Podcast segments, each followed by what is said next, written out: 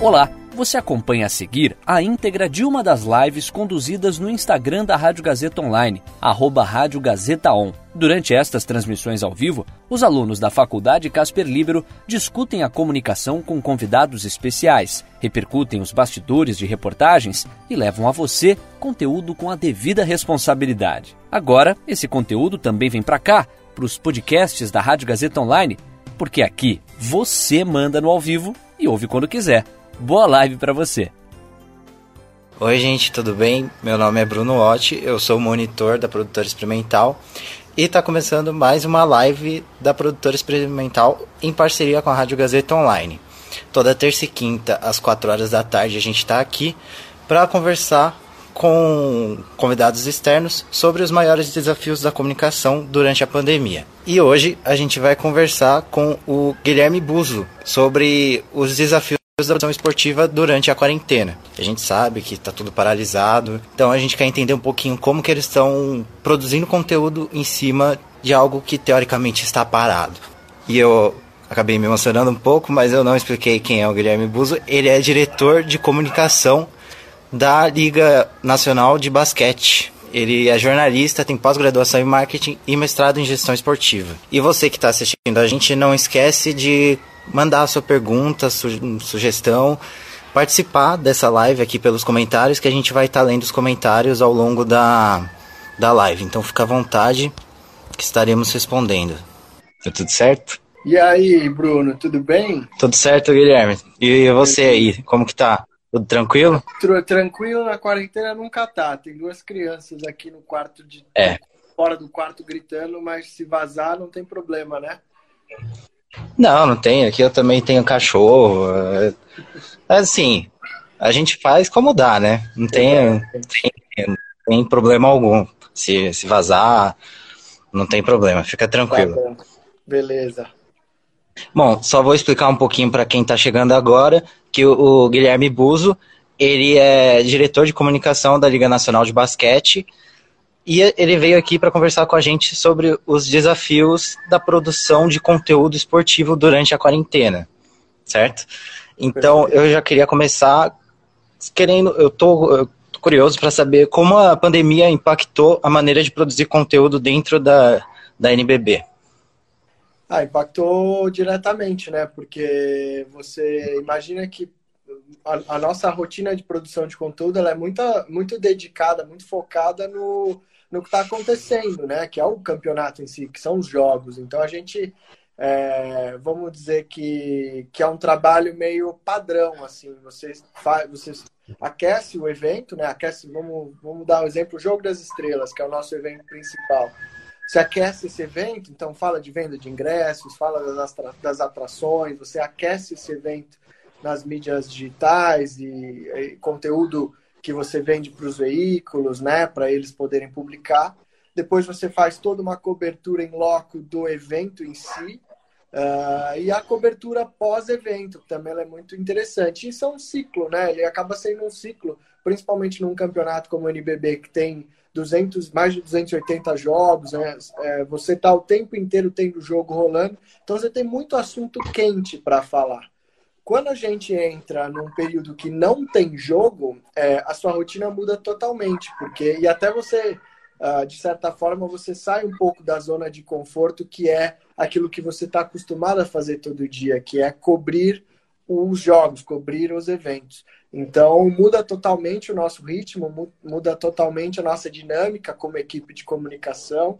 E, e, a gente teve que, que se reinventar de certa forma, né? Trabalhar conteúdos que uh, trazer novos conteúdos, buscar inovações, buscar soluções tecnológicas para a gente continuar podendo ter essa conversa com os nossos fãs. Uhum. É, você comentou também que vocês produziam, é, vocês produziam muito conteúdo relacionado aos jogos. Mas esse era o, o conteúdo mais comum que vocês produziam ou vocês acabavam usando o jogo para produzir vários conteúdinhos assim? Como que era? É, sim, sim e não. É, eu acho que tem, você tem uma grande parte da cobertura focada no jogo, né? Focada na preparação no, na cobertura do jogo em si, no pós-jogo, que é a cobertura quente que a gente fala, né? Que é o que está acontecendo no momento. Então você tem um jogador badalado. No nosso campeonato, por exemplo, o Jorginho é um jovem, uma jovem revelação aí do basquete brasileiro que ele estava muito badalado, ele estava tendo uma temporada incrível. Então você foca muito a, a comunicação nesse, nesse jogador e em outros jogadores que estão se destacando, ou numa equipe que está se destacando. Então isso é uma parte é, bastante importante do, do nosso trabalho de comunicação. Mas, além disso, você também tenta focar em conteúdos que fogem é, do quente, que é o conteúdo que vai humanizar um pouco os atletas, que vai contar grandes curiosidades fora da quadra, que são os bastidores, é, que é o período que eles estão em treinamento, que é o período uh, que eles estão é, curtindo outros eventos dentro dessa temporada inteira. Então, eu acho que são dois, dois tipos de conteúdos distintos, é, todos eles com uma pegada mais de entretenimento. Eu acho que cada vez mais aqui no Brasil, principalmente, a gente está trazendo esse entretenimento para o esporte, esse conteúdo mais de entretenimento, e não somente no jogo em si. É, isso já acontece lá fora, e acho que aqui o NBB e algumas outras entidades aqui no Brasil já fazem bem esse trabalho.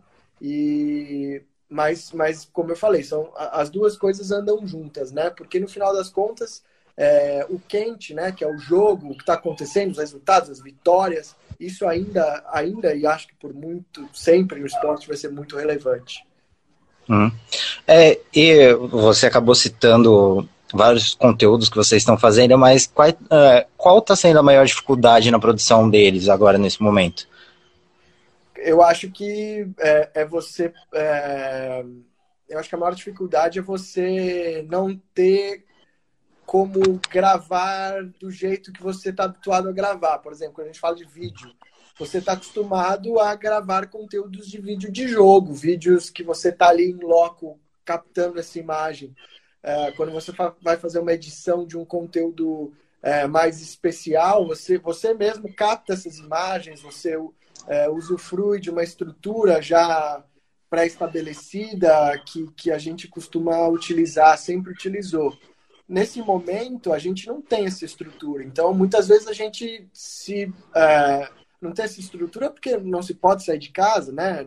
É, estamos evitando isso ao máximo. Então você não vai até a casa do atleta para gravar com ele. Você depende que o atleta mande esse conteúdo para você muitas vezes. Então, por um lado, isso é, um, é uma dificuldade.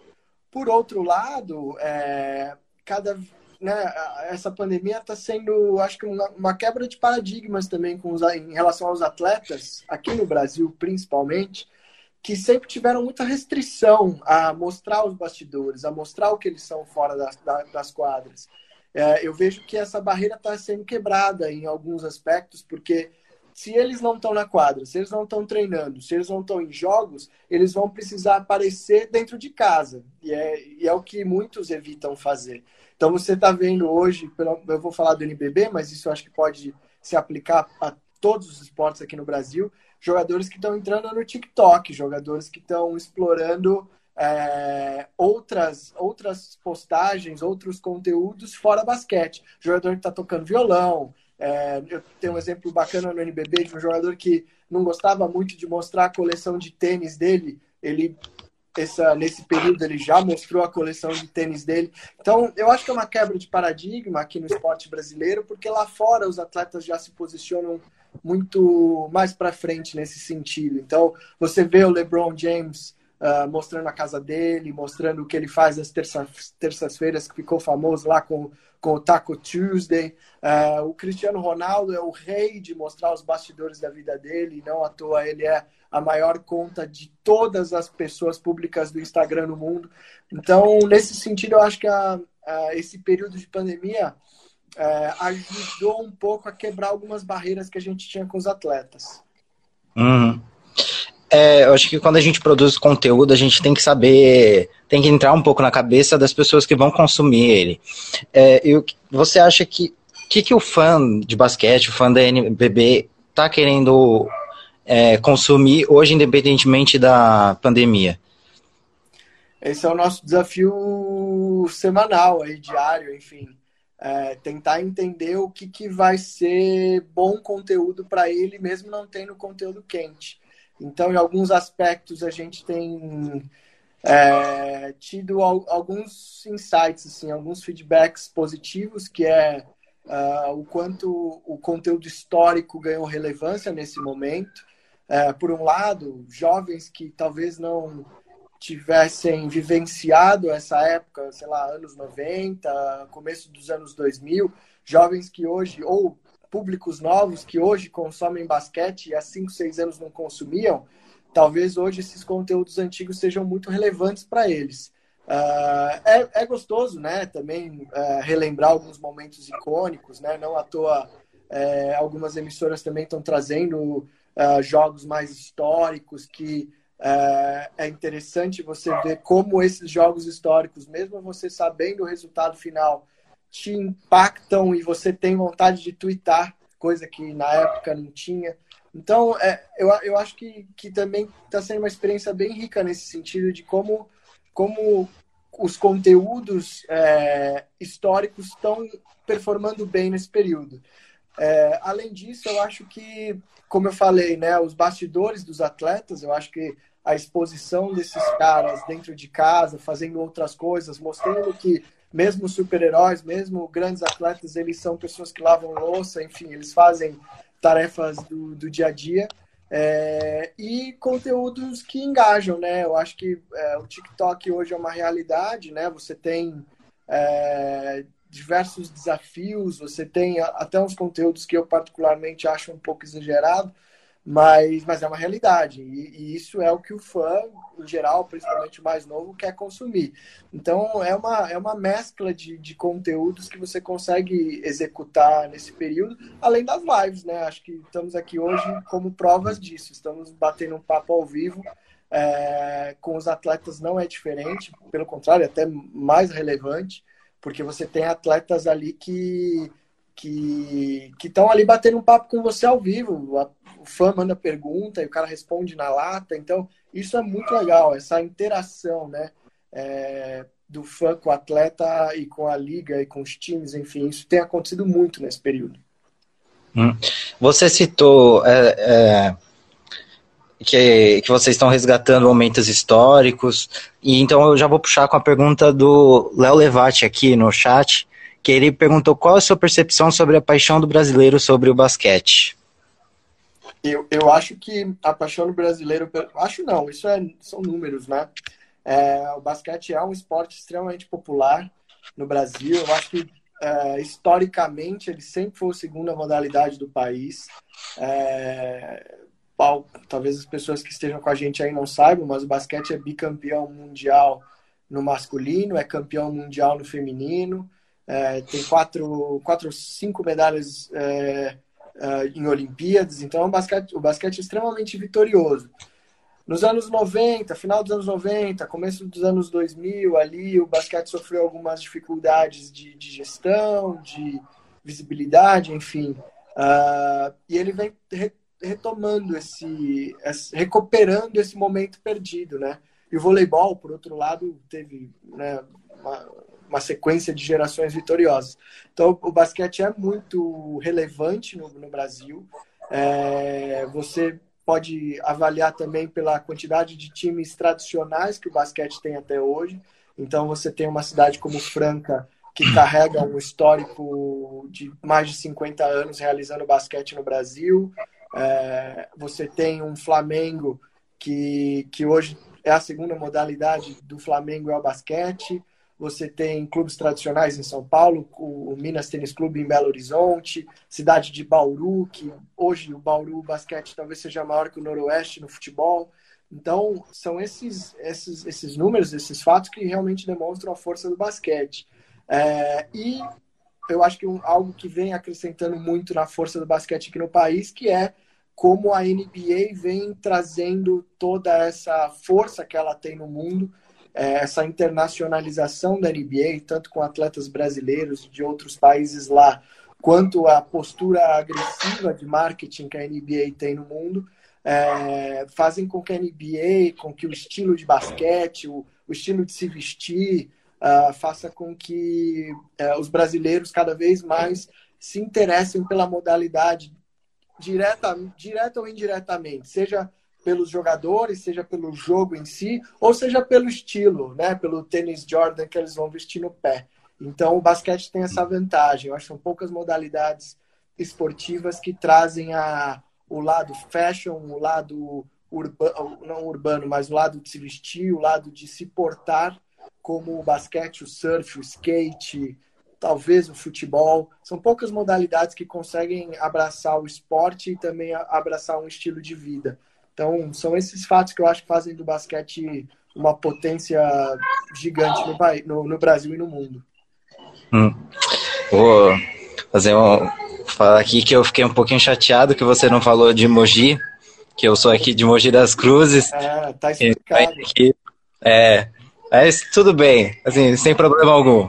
A gente Mogi, segue. Mogi é, Mogi é incrível, a atmosfera. Você já foi no Hugo Ramos, meu jogo de basquete ou não?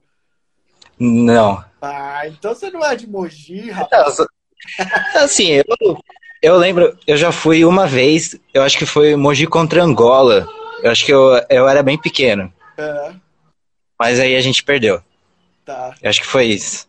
Mas, sim, fiquei um pouquinho chateado. Sim, Mogi é tradicional, vai. Muito também. tradicional. Mogi é então. é uma das. Mogi, eu falei Bauru e Franca, mas Mogi é uma dessas cidades que, que, que eu poderia hum. ter citado que tem o basquete como primeira modalidade, né? Eu, eu, eu, não saberia dizer qual é o time de futebol de Mogi das Cruzes e eu a primeira modalidade dessas cidades é, com certeza é o basquete. Hum. Eu puxei o saco porque os meus amigos sempre me chamam para me chamavam, né, para ir em jogo e eu sempre acabava enrolando, mas não, vamos lá. E, e, continuando aqui, eu queria saber um pouquinho como que essa distribuição de conteúdo é feita, assim, quais são as plataformas principais que vocês trabalham hum. e como que essa curadoria de conteúdo é feita. Bom, é, essa pergunta eu, eu, eu, gosto de responder ela de duas formas, né? É, eu, eu acho assim, nós temos o conteúdo que é trabalhado, né? Que é a cobertura, que é o engajamento com os fãs, que é o trabalho que a gente faz diretamente com os fãs no dia a dia, né? Que é abastecendo nossas plataformas proprietárias. Então, quando a gente fala de plataformas proprietárias, hoje o NBB se encontra. Ele tem o portal oficial, né? Não, não é um site, é um portal, é onde você vai ter toda e qualquer informação do campeonato, tabela de jogos, é, a página especial de cada jogador, cada time, as estatísticas do campeonato, o histórico, tá tudo no portal. É, e aí você tem as mídias sociais como um todo. Então hoje a gente está no Twitter, no Facebook, no Instagram uh, e no YouTube. Acho que são as quatro principais plataformas. E na, no final do ano passado nós fomos a primeira liga esportiva do Brasil a ter uma conta no TikTok, que é uma experiência completamente é, diferente do que a gente vinha fazendo. Porque nas outras plataformas você o, o consumo de esporte é mais, mais, é, mais quente. Eles querem. É, o resultado ainda é muito importante. É, o, o, a performance ainda é muito importante. O TikTok não. O TikTok é entretenimento puro. Então a gente ainda também está estudando qual é a melhor forma de trabalhar o TikTok. É, isso é uma coisa, isso é o nosso conteúdo do dia a dia. Só que hoje a gente também adotou uma, nessa temporada, que acabou não terminando, a gente criou um, um, um conceito multiplataforma de transmissão de jogos, que é também onde a gente tem uma, uma parcela muito grande dos fãs acompanhando, né? Às vezes ele não acompanha ali o dia a dia de mídias sociais, mas ele, ele acompanha os jogos ao vivo. E nessa última temporada, nós tivemos sete plataformas distintas transmitindo os jogos ao vivo do NBB. Então a gente, a gente tem desde a TV aberta com a TV Bandeirantes, que é super tradicional, até as mais tradicionais ainda no esporte, que é a ESPN e a Fox no, na TV fechada. E nós temos uma, uh, quatro parceiros de mídia uh, no streaming, no, na internet, uh, que é o Dazon. Dazon hoje é, para quem não, não conhece muito bem, é como se fosse um Netflix do esporte. Então, é uma empresa estrangeira que chegou no Brasil em maio do ano passado. Uh, e a gente tem uma parceria com eles. Nós fizemos esse ano jogos no Facebook e no Twitter, que a gente já vem fazendo há algumas temporadas. E também fizemos uma nova experiência que também foi muito legal, que foi usar a Twitch. A Twitch é uma ferramenta, é uma plataforma toda focada em esportes, mas uh, como nós temos a, o controle e a posse de todo, da transmissão de todos os jogos, a gente, quando foi consultado para poder fazer uma experiência no Twitch, a gente estava pronto para isso. E nós fizemos uma experiência no Twitch, foram sete jogos, se eu não me engano, eram para ser dez, a gente só conseguiu entregar sete uh, antes do fim da temporada e foi muito diferente também. É, outra, assim como o TikTok, é uma outra realidade. É, não é o jogo convencional que vai passar lá, não é uh, a maneira como o fã tradicional está acostumado a ver. Então a Twitch foi uma, uma nova experiência. Fomos também a primeira entidade esportiva do Brasil a fazer uma transmissão de jogo tradicional na Twitch e a experiência foi riquíssima, foi muito legal. Hum. E eu queria entender um pouquinho agora se você nota que o, o consumidor né, de conteúdo, o fã da NBB, tá, tá tendo uma relação diferente com o conteúdo que vocês estão produzindo agora, durante a quarentena, já que tá todo mundo conectado o tempo todo por causa do isolamento. Você diz no, se, se, a gente percebe uma, uma, uma diferença do fã, se o fã está engajando mais, é isso? Isso, isso. Eu, eu acho que sim, Bruno, eu acho que sim. É, é, é, assim, é, diferente porque, de novo, não tem nada quente, não tem nada acontecendo nesse momento, então é, a, a, conversa é diferente, né? Nas mídias sociais, a conversa, quando tá rolando o jogo, é aquela tiração de sarro de um time que tá bem, um time que tá mal, a conversa é diferente, é uma conversa de momento. É, eu acho que hoje, sim, a gente percebe uma, uma mudança na, no comportamento dos fãs, mas, mas também acho que tem a ver com o tipo de conteúdo que a gente está querendo entregar, que é diferente. Então, eu acho que uma coisa puxa a outra.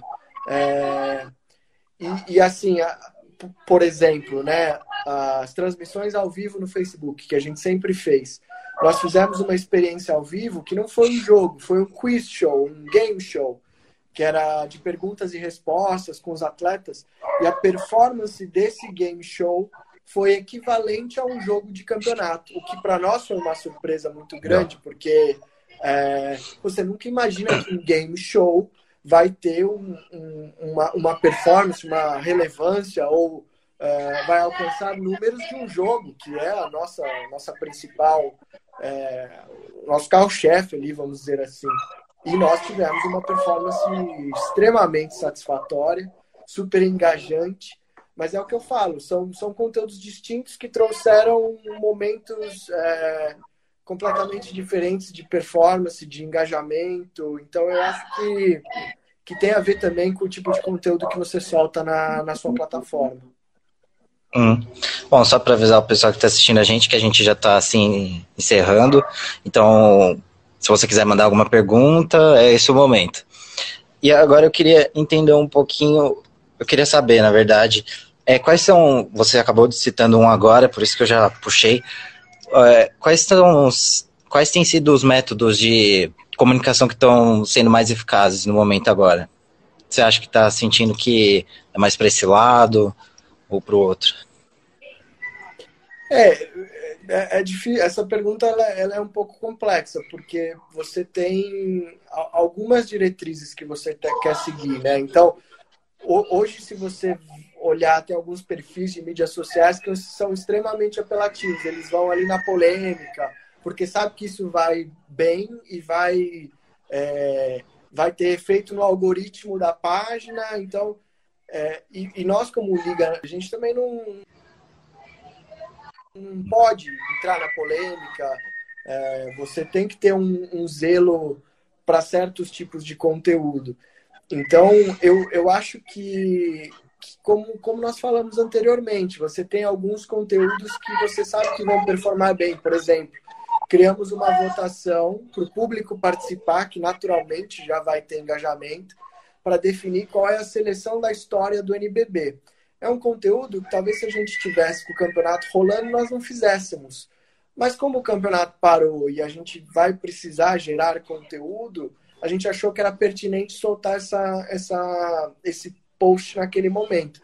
Então, assim, você vai ter alguns conteúdos que você vai precisar do, do público e eles vão gerar um engajamento legal, ou alguns conteúdos que são é, que são jogadas, que são momentos interessantes, que talvez ele não dê comentários, talvez ele não uh, ele não não seja algo que vai despertar a, vontade do fã de comentar, mas ele vai curtir, ele vai assistir mais de uma vez. Então você tem você tem duas linhas que, que eu acho que o, o grande barato da comunicação é esse, é você tentar testar, errou, tenta de novo, deu certo, faz mais uma vez, porque às vezes tem conteúdo que você acha que vai super bem e não performa tão bem. É, hum. E aí tem a ver com o dia que você soltou. É, nós já fizemos, por exemplo, jogo no Twitter que voou, só que tivemos que fazer um jogo no Twitter uma vez num dia de uma, de uma final de Libertadores. Não era final de Libertadores, era semifinal de Libertadores, enfim. A gente achou que, pô, pessoal tá online, talvez esse jogo vá bem. E não foi bem. Então, tem tudo a ver com o algoritmo, tem tudo a ver com para onde o rumo da conversa tá indo. Eu acho que o, o, o segredo é estar tá antenado, entender o que está acontecendo e tentar fazer um conteúdo de qualidade. É, tentar ser constante, porque ser genial toda hora é impossível. Você não vai conseguir ser genial toda hora. Você não vai acordar toda manhã e falar assim: Meu, tive uma ideia genial não adianta, não é assim. Lógico, quantas, quanto mais ideias geniais você tiver, melhor. Mas o importante é ser constante como equipe de comunicação, é, é ter uma, uma coerência no, no, seu, no seu fluxo de post. Uhum.